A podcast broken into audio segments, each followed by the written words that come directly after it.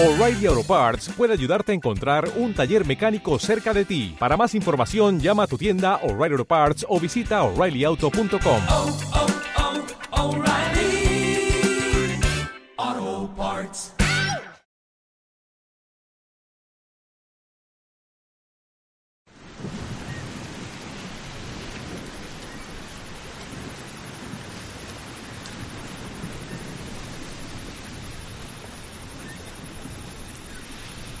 Hace siglos, la diosa Astarte cruzó el Mediterráneo hasta la isla de Ibiza para transformarse en Tanit. La diosa cartaginesa cambió nombre y hogar al trasladarse desde el norte de África a la isla Balear. Pero la luz que irradiaba a sus devotos era la misma, la luz que le nacía de la madre luna.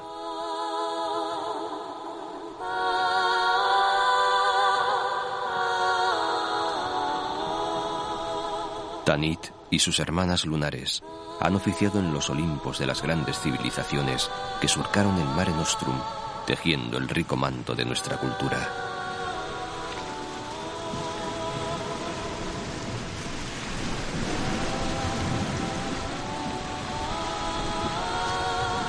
Tantas hijas divinas hablan de la importancia de la luna, que cuando mengua dicen se acerca a la muerte.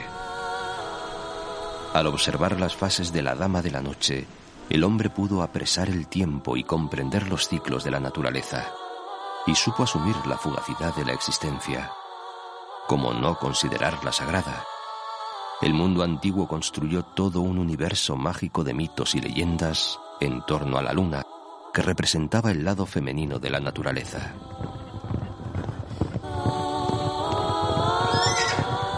Hicieron de ella la gran madre creadora junto al Padre Sol.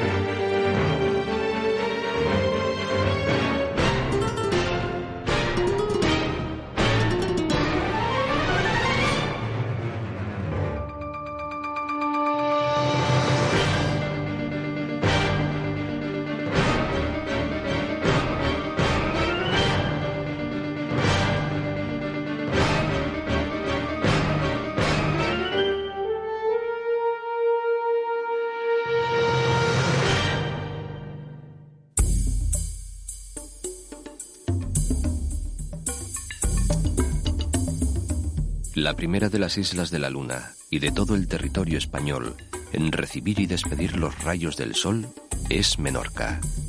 Dice María del Mar Bonet, Menorca la vella, damunt Maó la lluna i el sol dorm a Ciutadella. desde la cumbre más alta, el pequeño Monte Toro, se asiste al fascinante espectáculo de ver renacer cada día al sol en el mismo centro del mar Mediterráneo.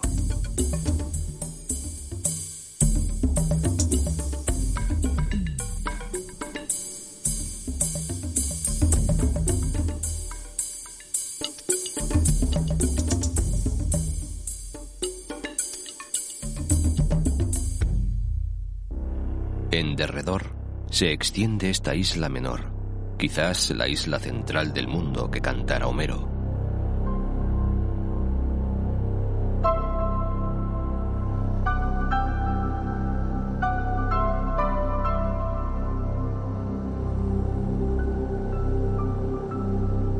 La naturaleza ayuda a mantener la fama de Menorca como tierra encrespada, indomable y mágica.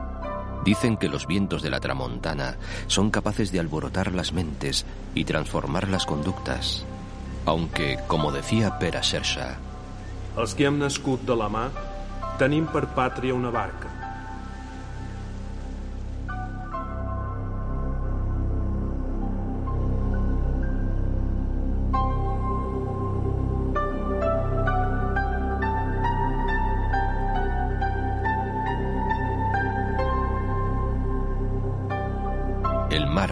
Ha perfilado el rostro y la memoria de Menorca. A veces es un gigante enfurecido que hostiga armado de los temporales de Gregal o Yebeich. Sin embargo, cuando la calma se adueña de él, se transforma en aliado del comercio y el intercambio cultural. La toponimia litoral refleja a su manera esta dualidad extremada. La cala del Smorts o el cabo de Smalpasar hablan de tragedias y naufragios, como el del buque francés General Chancy, en el que perecieron 100 personas.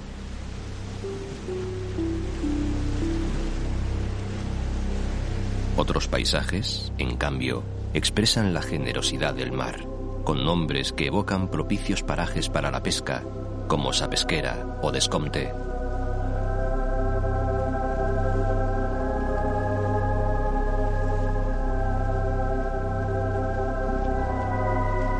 Pero hoy el Mediterráneo aporta otras fuentes de riqueza y placer. El litoral norte es duro y arisco. Las calas conjuran a la soledad entre acantilados cincelados por el viento y un mar bravío.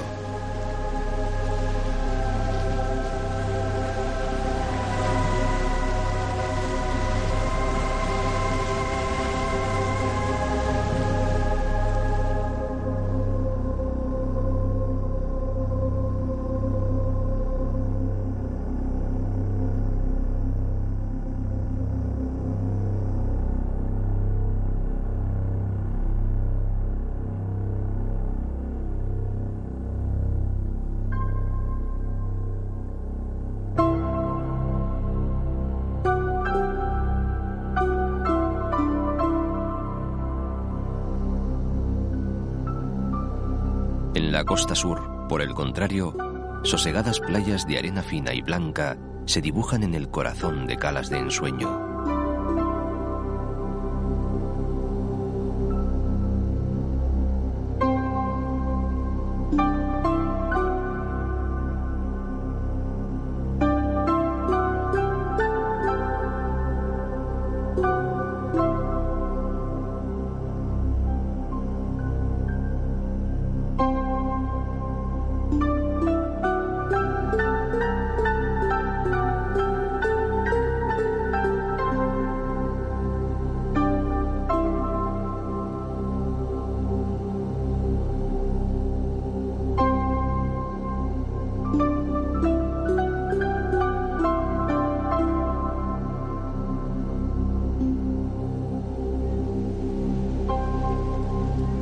Isla, que es reserva de la biosfera, guarda pequeños paraísos casi vírgenes.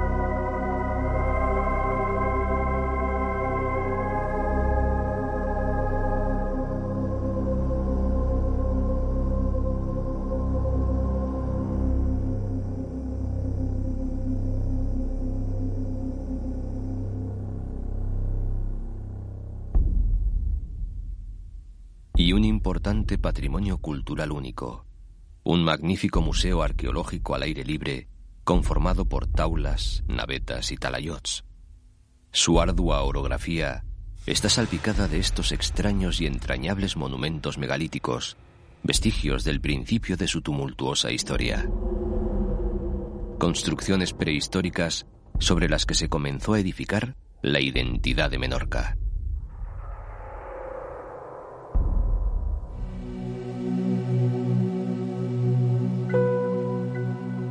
Los que saben recomiendan llegar a la capital por mar, como hicieron y aún hacen los viajeros de espíritu romántico.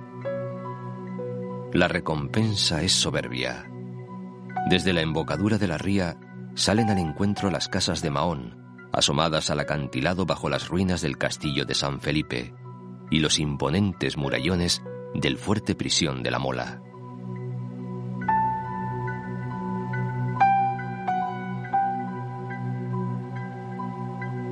Las peleas por dominarla a lo largo de los siglos han marcado su historia. Vio el paso de fenicios, cartagineses, romanos y sarracenos, hasta que Alfonso III la hizo tierra cristiana. Soportó saqueos berberiscos, fue objeto de pactos secretos y trueques, y la ocupación inglesa durante casi todo el siglo XVIII, consecuencia del Tratado de Utrecht, transformó profundamente su personalidad. Mahón pasó a llamarse por Mahón y a asumir la capitalidad de la isla, en detrimento de Ciudadela. La huella colonial británica permanece viva en un laberinto de calles que obligan a perderse. La ciudad tiene un teatro de la ópera nada menos que desde 1829 y restos de la muralla medieval que comparten importancia con los edificios de Canmir, el mercado de pescado y la iglesia del Carmen.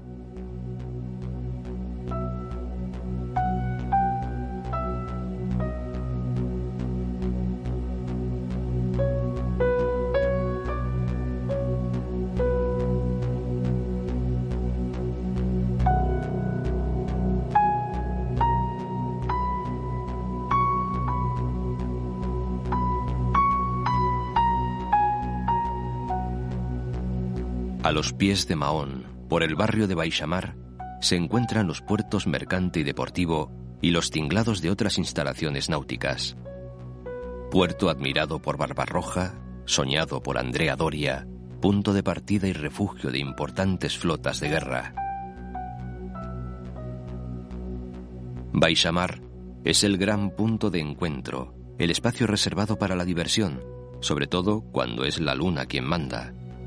Se asegura que The Golden Farm, que se levanta majestuosa junto al puerto, pero en la otra banda, fue testigo de los amores de Lord Nelson y Lady Hamilton. Del puerto de Mahón decía Josep Pla. Podría tratarse de un paisaje en miniatura del sur de Inglaterra. Es un paisaje ordenado no según la geometría, sino según una gracia natural y holgada, aprovechando los accidentes del terreno.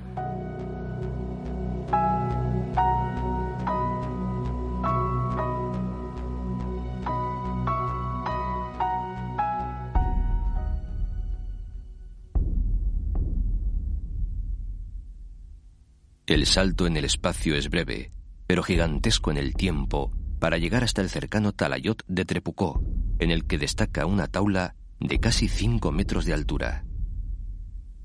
Talayot viene del catalán talaya, atalaya, torre. ¿Qué miraban? ¿De qué o quién se defendían los prehistóricos menorquines? Parece que la taula era el área sagrada de los poblados talayóticos. Es este el monumento prehistórico por excelencia de Menorca, único y singular, desconocido en otras latitudes. Tan sencillo que consta tan solo de dos grandes losas labradas, colocadas en forma de T, con una altura que puede llegar a más de cuatro metros. Aunque poco se sabe sobre las taulas, se ha hablado mucho, y casi cada uno tiene una teoría propia e incontestable. Seguro que fue algún poeta quien aventuró que estas piedras enormes que se clavan en la tierra son realmente enormes amarres que fijan la isla al fondo del mar, evitando que la arrastren las olas.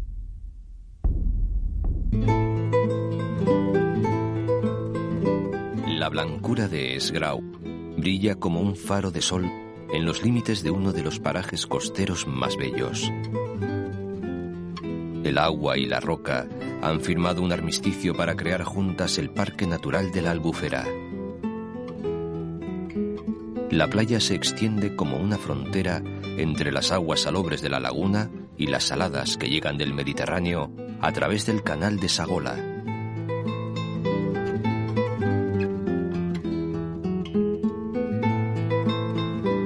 La isla de Colom asume en solitario la labor de frenar el ímpetu de las olas, mientras en las orillas de la laguna se alternan bosques cerrados de lentiscos, sabinas y pinos.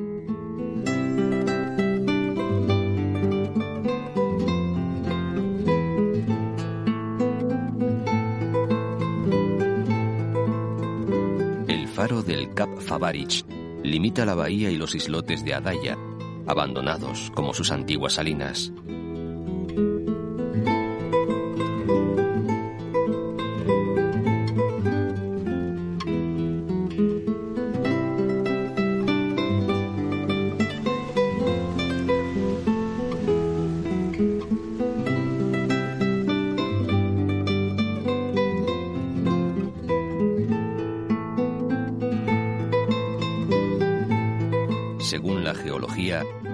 Estas tierras del norte, ocres y rojizas, las más antiguas de la isla.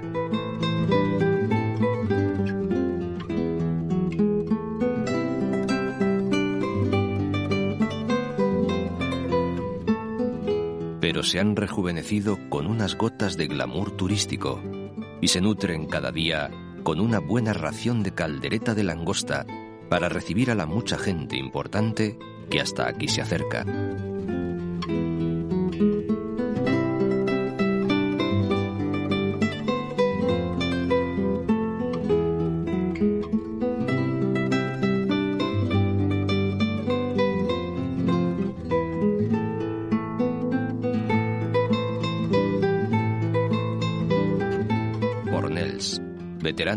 De pescadores, sigue su vida tranquila con ritmo de pueblo mientras sus casas bajas bordean las márgenes de la gran bahía.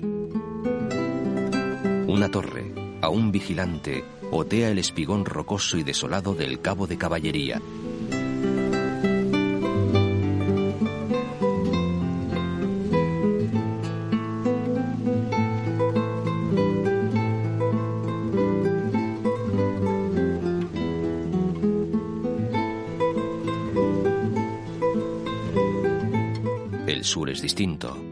Playas y calas acogen modernas urbanizaciones y ocultan viejos secretos del mar.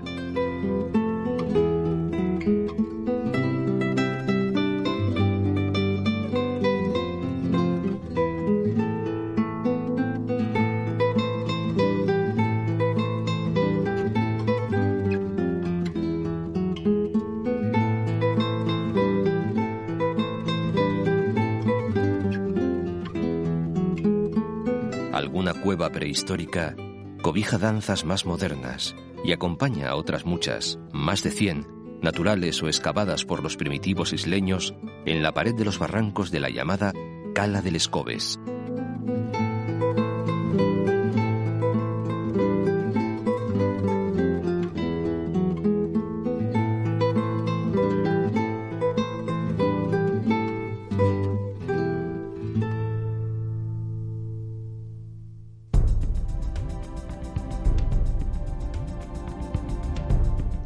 Ciudadela, en el extremo oriental de la isla, el interior se presenta como un territorio abrupto en el que brillan prados y se ondulan las colinas verdeadas por la humedad del Mediterráneo. Buena tierra para una agricultura tan sabia como antigua que ha logrado hacer feraces los rincones más insospechados. Alayor se encarama en un alto desde el que desparrama su blancura. Alrededor, los yacimientos arqueológicos se alternan y hasta se confunden con los centros turísticos de la costa.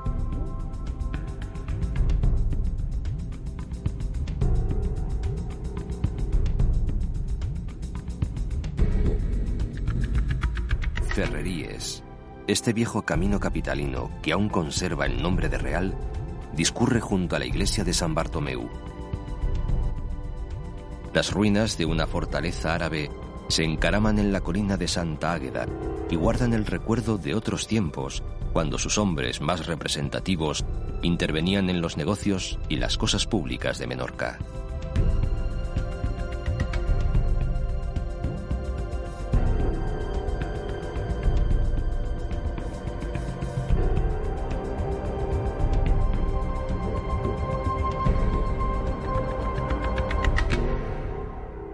A orillas del Monte Toro, el punto más elevado de Menorca y privilegiado mirador de amaneceres, se levanta Mercadal. Municipio del que ya habla el historiador romano Plinio en el siglo I, citando la existencia de una villa llamada Sanilla, unida al Toro por una calzada.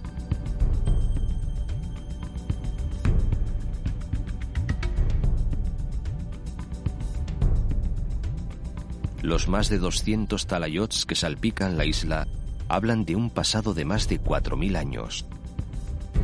En las inmediaciones de Ciudadela se levantan los de Santa Mónica o Torre Yafuada.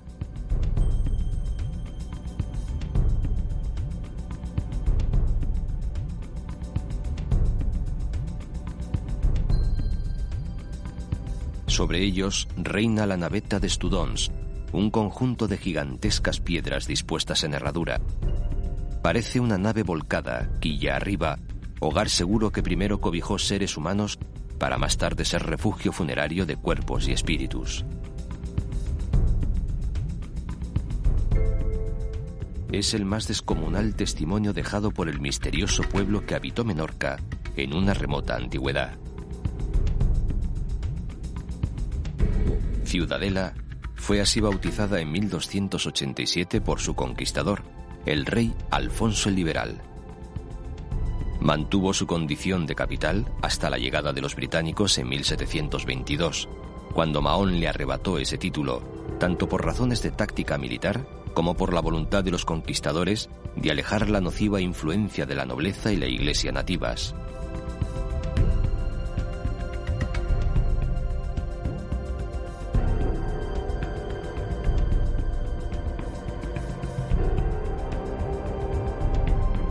Obelisco de Marés viene a simbolizar el espíritu y la historia de la ciudad.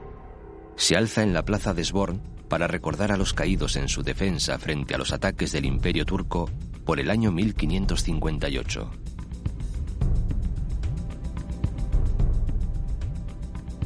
La impronta de la cultura musulmana no solo ha quedado en las crónicas y los monumentos. Las calles de Ciudadela hablan de ella en cada esquina. La catedral, gótica, se levanta sobre lo que antes fue la mezquita mayor de Medina Minurca. El minarete cambió de pronto con la conquista el canto del muecín por el tañido de las campanas cristianas. Alrededor, el núcleo monumental de la ciudad. Un pequeño Vaticano que surgió porque Ciudadela fue, y todavía es, sede episcopal.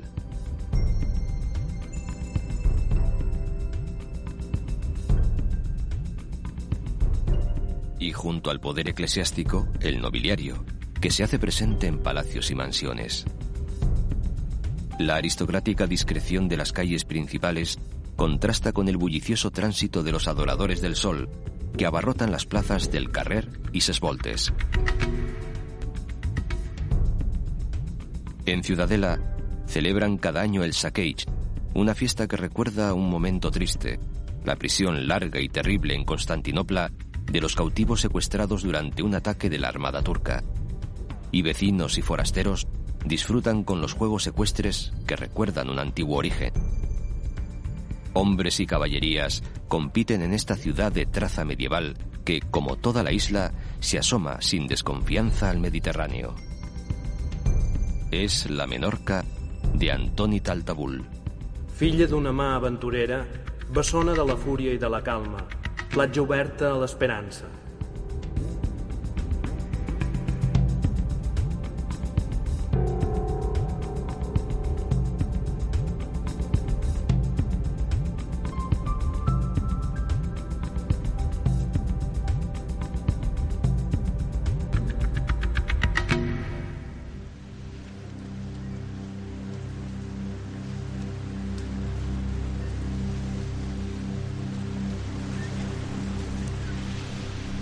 Partir en busca de las otras islas de la Luna supone enfrentarse a un mar que esconde secretos y acechanzas.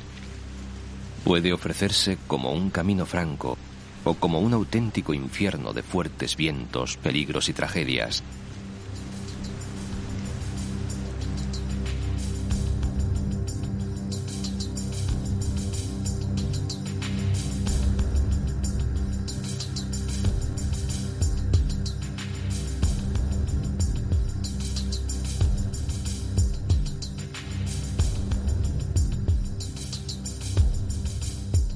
Las crónicas que ser enviado como vigía a este castillo era incluso peor que la condena a galeras.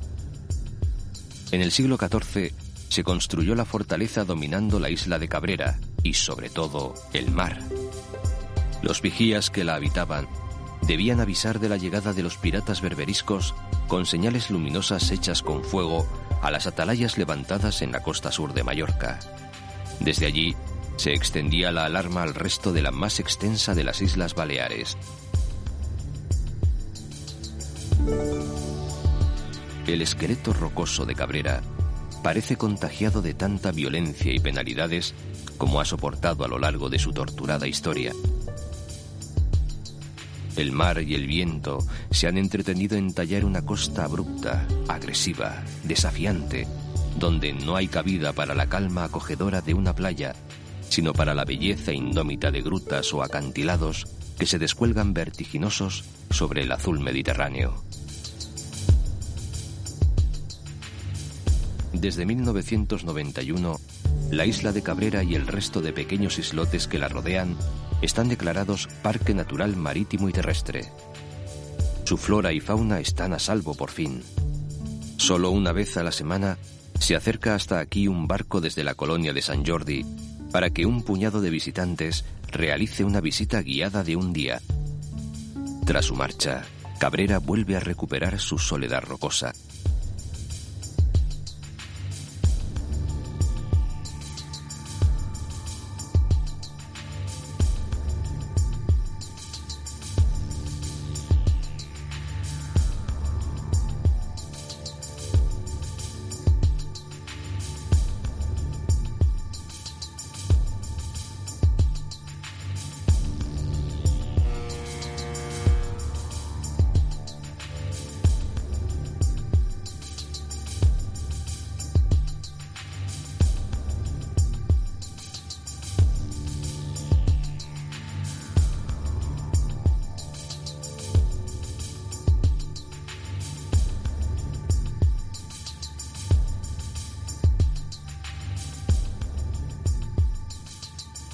Decía el poeta Philippe Courtoy en 1918 A Eivissa, petit bocí de la terra catalana que arrencà la tramuntana i enmig de la mà.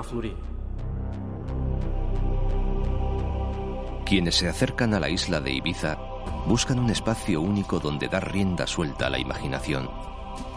Un lugar donde renovarse, donde terminar una existencia y comenzar otra, como hiciera hace siglos la misteriosa Tanit, señora de la luna. Ella y sus devotos llegaron aquí dispuestos a ensanchar sus horizontes comerciales en el Mediterráneo.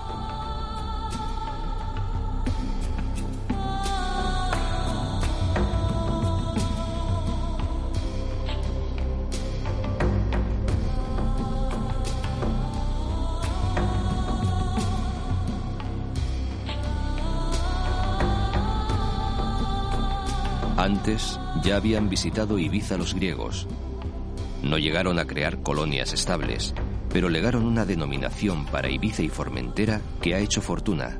Islas Pitiusas, Islas de Pinos. Los fenicios, allá por el año 654 a.C., fundaron Ibsn. La levantaron en lo alto de un monte que flanqueaba un gran puerto natural. A su espalda se extendía una fértil tierra con abundante agua, en ella obtenían los alimentos para abastecer a la que acabaría convirtiéndose en una de las urbes más prósperas y populosas de la época. No muy lejos, organizaron unas grandes salinas, de las que obtendrían la materia prima necesaria para una próspera industria de salazón de pescado. Pero la isla era para aquellos fenicios algo más trascendente que un mero enclave comercial. A principios del siglo XX, Dos arqueólogos, padre e hijo, lanzaron la hipótesis de que en la necrópolis del Puig des Molins podía haber unos 100.000 muertos. Y para cuadrar las cuentas de tanto enterramiento, argumentaron que entre los ricos de Cartago se había puesto de moda hacerse enterrar en Ibiza.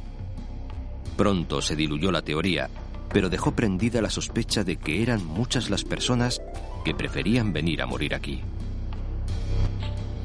Lo que sí es cierto es que las 4.000 tumbas excavadas en la necrópolis del Puig des Molins hablan de una tierra sagrada donde estos hombres y mujeres del pasado querían ser enterrados bajo la advocación de su diosa Tanit, deidad del amor y la fertilidad, pero también de la oscuridad y la muerte.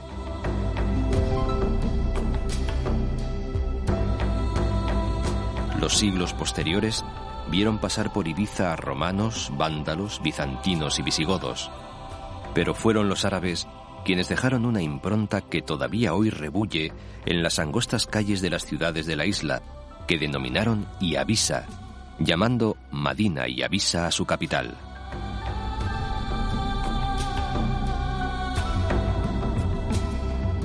Desde la conquista a manos del reino catalán en 1235, casi con toda seguridad, la mayor metamorfosis vivida por Ibiza se produjo con el boom turístico de la década de 1960. Aquella tierra avara que solo invitaba a la emigración se ha convertido en espacio de acogida que recibe gentes de los cuatro puntos cardinales.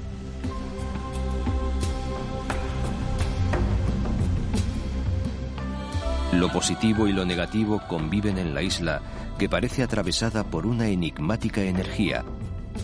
Islotes, como Esvedra, vienen a confirmar este halo de misterio.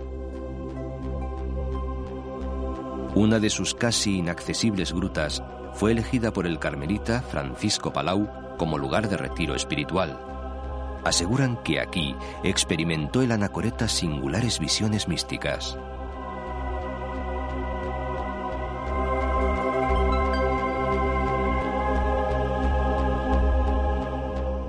Sus 385 metros de altura sobre el mar y sus muros verticales parecen coronar una imponente catedral gótica sumergida. Hoy, miles de turistas visitan este islote y los aficionados a lo paranormal quieren ver en él un acumulador de energía cósmica, como lo son las pirámides faraónicas.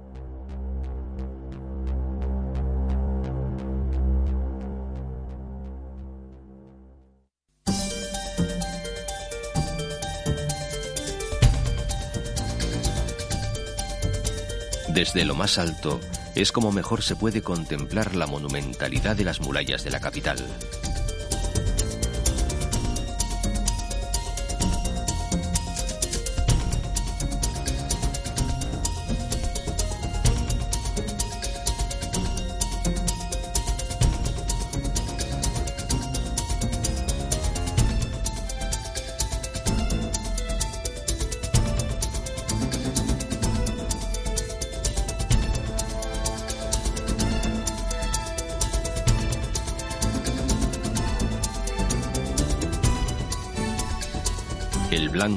Inmaculado de las casas trepa por la ladera en busca de la protección de la fortaleza que corona el altozano.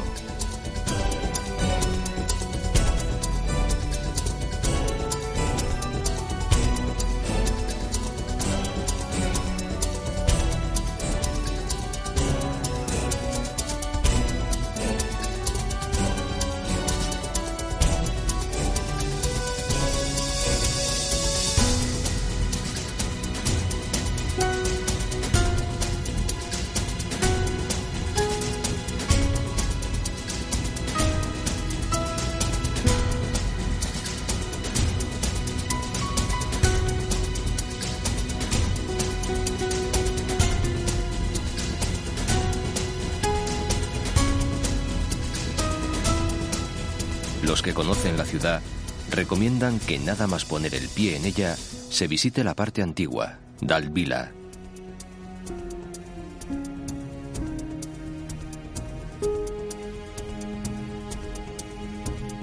Es sin duda la mejor forma de tomar contacto con su esencia.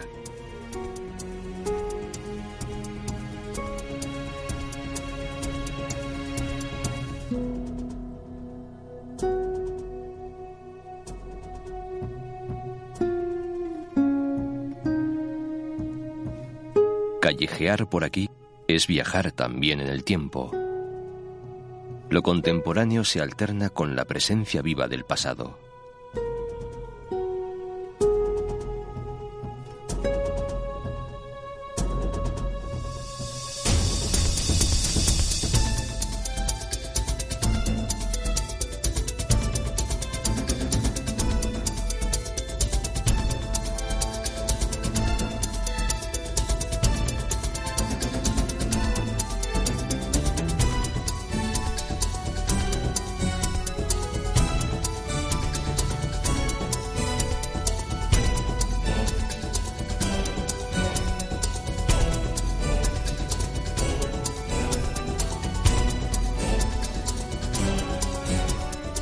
Legado de los adeptos a la paz y el amor sigue presente en los abigarrados mercadillos que se perpetúan como si la vida hubiese quedado detenida.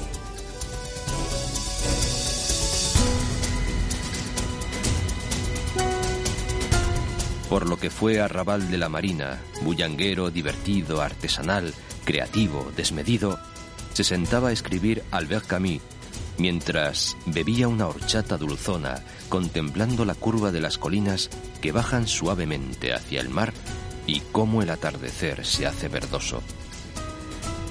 En la capital, el bazar multicolor se abre cada día en el puerto y a su alrededor locales de toda la donde añorar nostálgicos tiempos de utopía.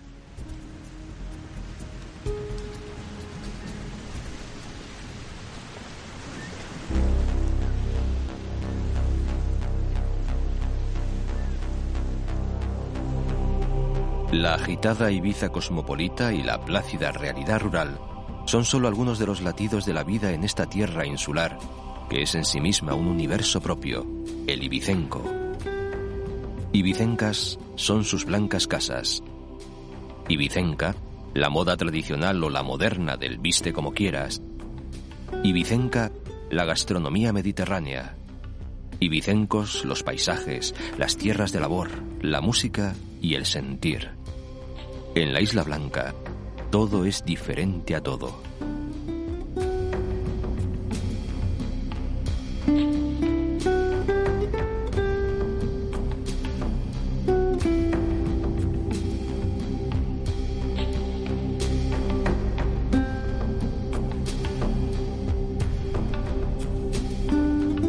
En su día fue conocida como la Isla de la Sal por lugares como este, Cesalines es hoy un territorio de flamencos, halcones y águilas. Antaño fue un importante emporio del que salía la principal riqueza de Ibiza. Y existe una historia larga, casi legendaria, que recuerda el duro trabajo de los saliners, cuando en la hora fuerte del sol hacían un alto en las labores del campo para amontonar la sal en los estanques.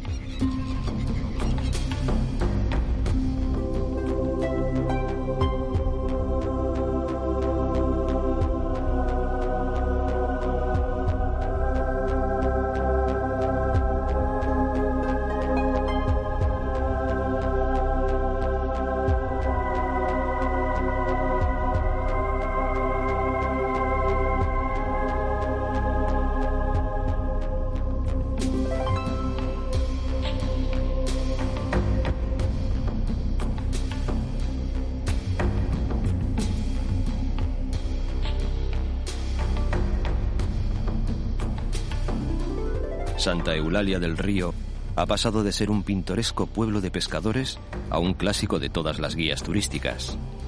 El río que le da nombre, el único permanente de las Baleares, hace tiempo que no corre como tal, sino que es aprendiz de torrente, con una más que irregular presencia.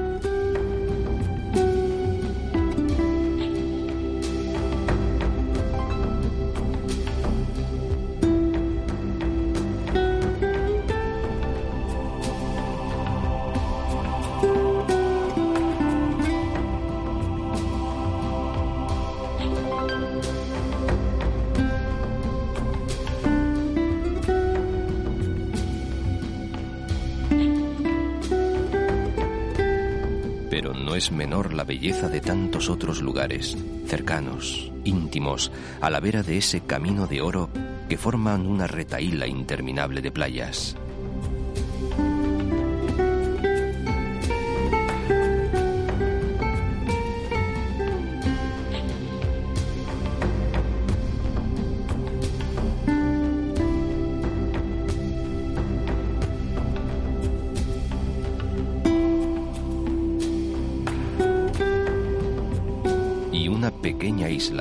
La de Tagomago, hogar predilecto del halcón de Eleanor y refugio seguro para los cormoranes.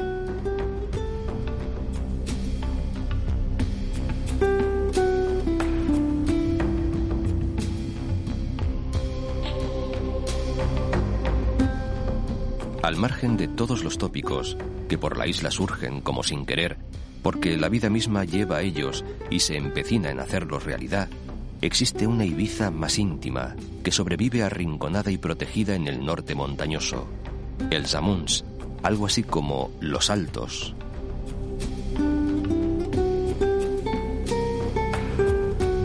La resguardan generosos, desde su modesta altura, de los vientos no deseados, al tiempo que cobijan en su paisaje una reserva natural de pinares que alegran las pequeñas parroquias y los rústicos caseríos que por aquí se dicen casaments.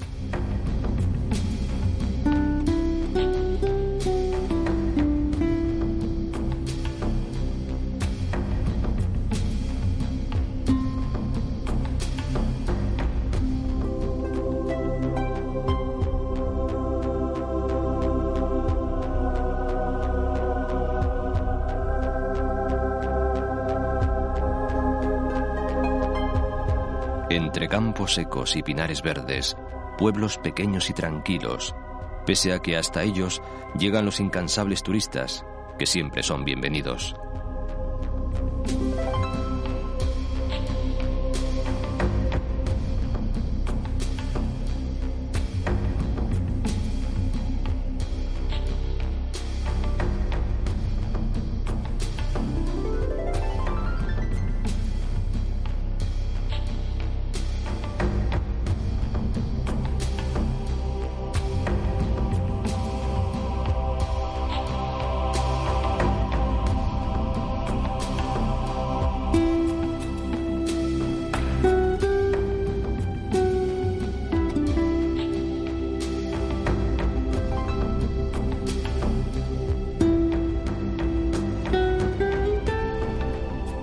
San Antonio Abad o San Antonio de Pormagne también pueden presumir de playas.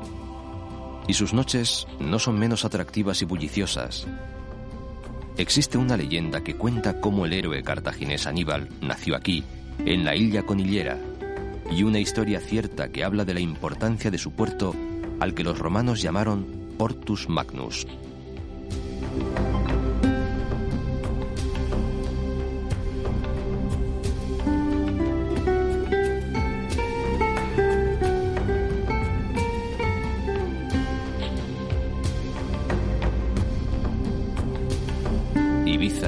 Se encuentra rodeada de más de 50 islotes.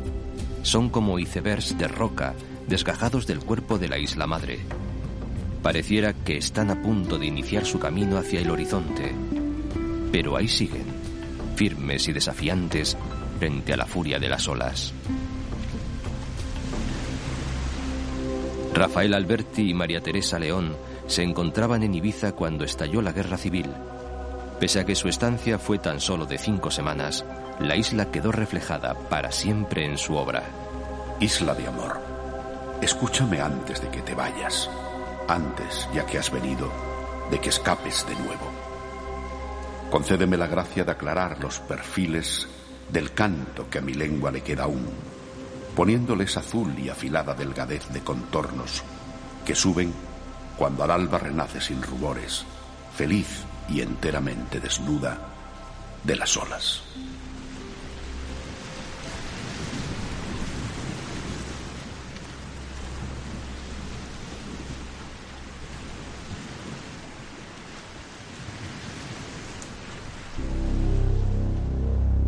El Espalmador es un islote a caballo entre Ibiza y Formentera. En la antigüedad acogió un importante puerto de tránsito, pues se encontraba en un punto estratégico de las rutas comerciales marítimas que surcaban el Mediterráneo occidental.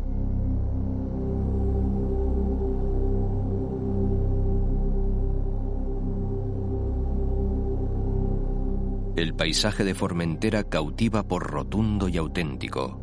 Nada aquí es desmesurado, salvo la belleza y la calma que envuelven la isla.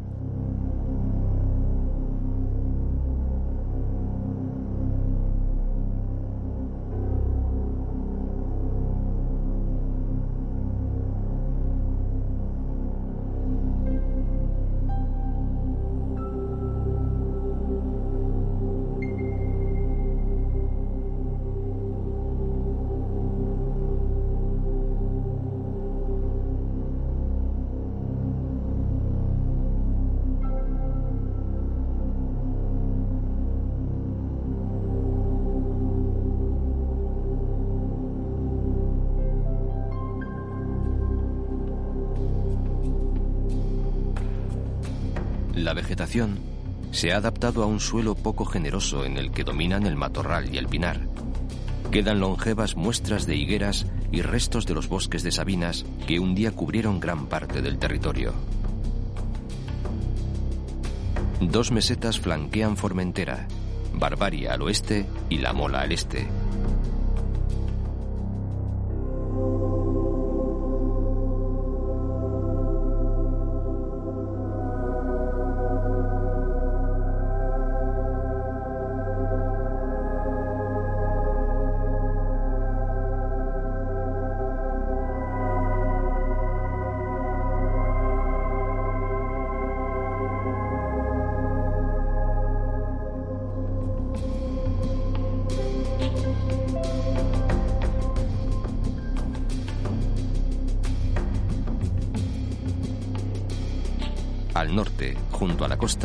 Lagunas litorales y bahías, donde se ubicaron unas antaño importantes salinas.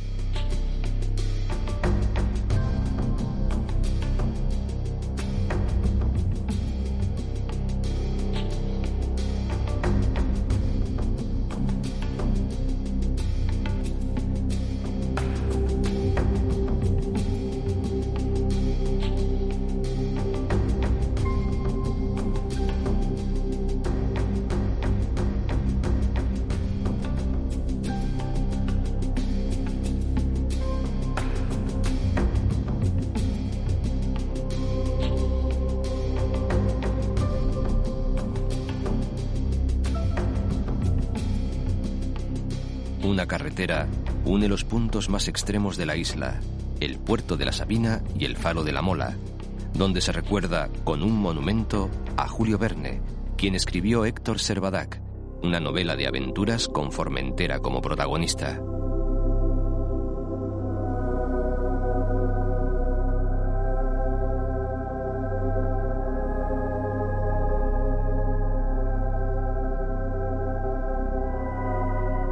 Vida nunca ha sido fácil en la más pequeña y meridional de las Baleares.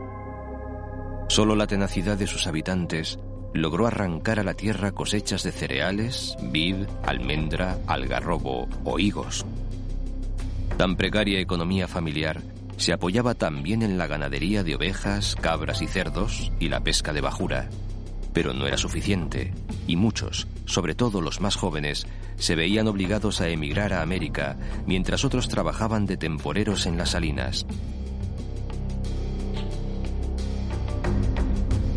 Pero los hombres se han empeñado en vivir en Formentera desde hace más de 4.000 años. Su historia ha ido pareja a la de su hermana Pitiusa. La conquistaron los catalanes en 1235, pero desde la segunda mitad del siglo XIV, la isla fue a lo largo de tres siglos tierra de nadie.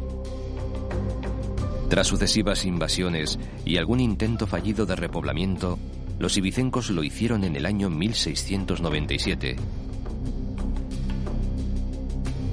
Hoy, la Sabina es el centro comercial. A su pequeño puerto llegan los barcos de Ibiza y Palma, el único modo de arribar a la isla.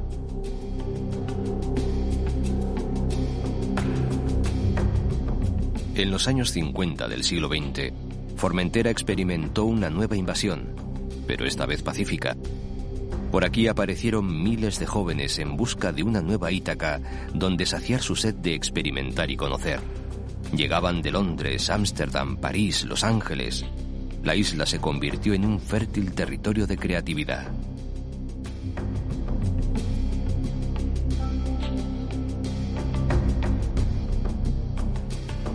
Y hay quien piensa que ya lo había sido antes para Julio Verne, quien, como es su costumbre, describe la isla de forma desbordante en su Héctor Servadac. Pero no es así. El ilustre fabulador nunca anduvo, salvo en su imaginación, por estas latitudes. Su invención es un viaje extraordinario. Un grupo de personas vaga por el espacio después de la colisión entre un cometa y la Tierra. Formentera y el Mediterráneo Balear forman parte de un nuevo satélite.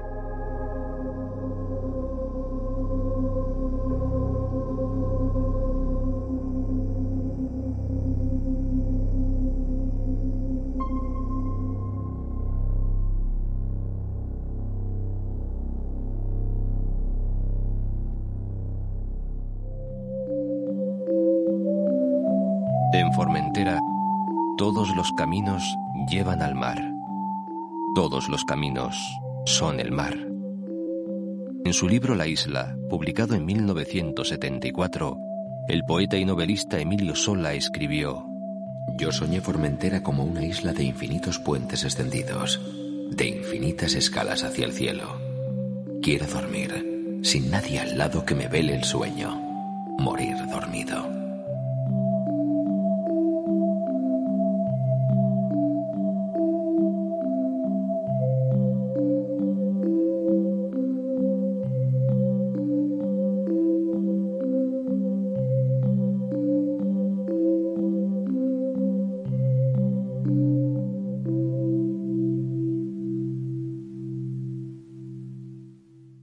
Yo voy soñando caminos de la tarde,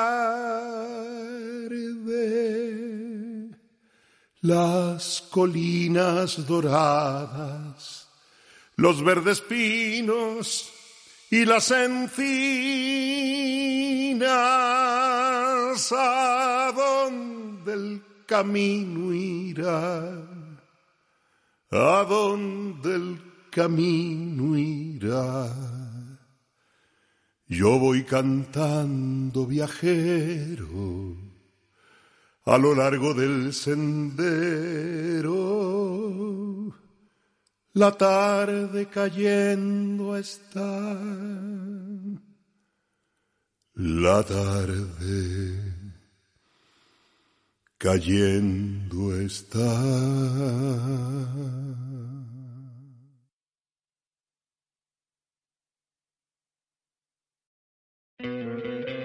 ¿No te encantaría tener 100 dólares extra en tu bolsillo? Haz que un experto bilingüe de TurboTax declare tus impuestos para el 31 de marzo y obtén 100 dólares de vuelta al instante. Porque no importa cuáles hayan sido tus logros del año pasado, TurboTax hace que cuenten. Obtén 100 dólares de vuelta y tus impuestos con 100% de precisión. Solo con Intuit TurboTax.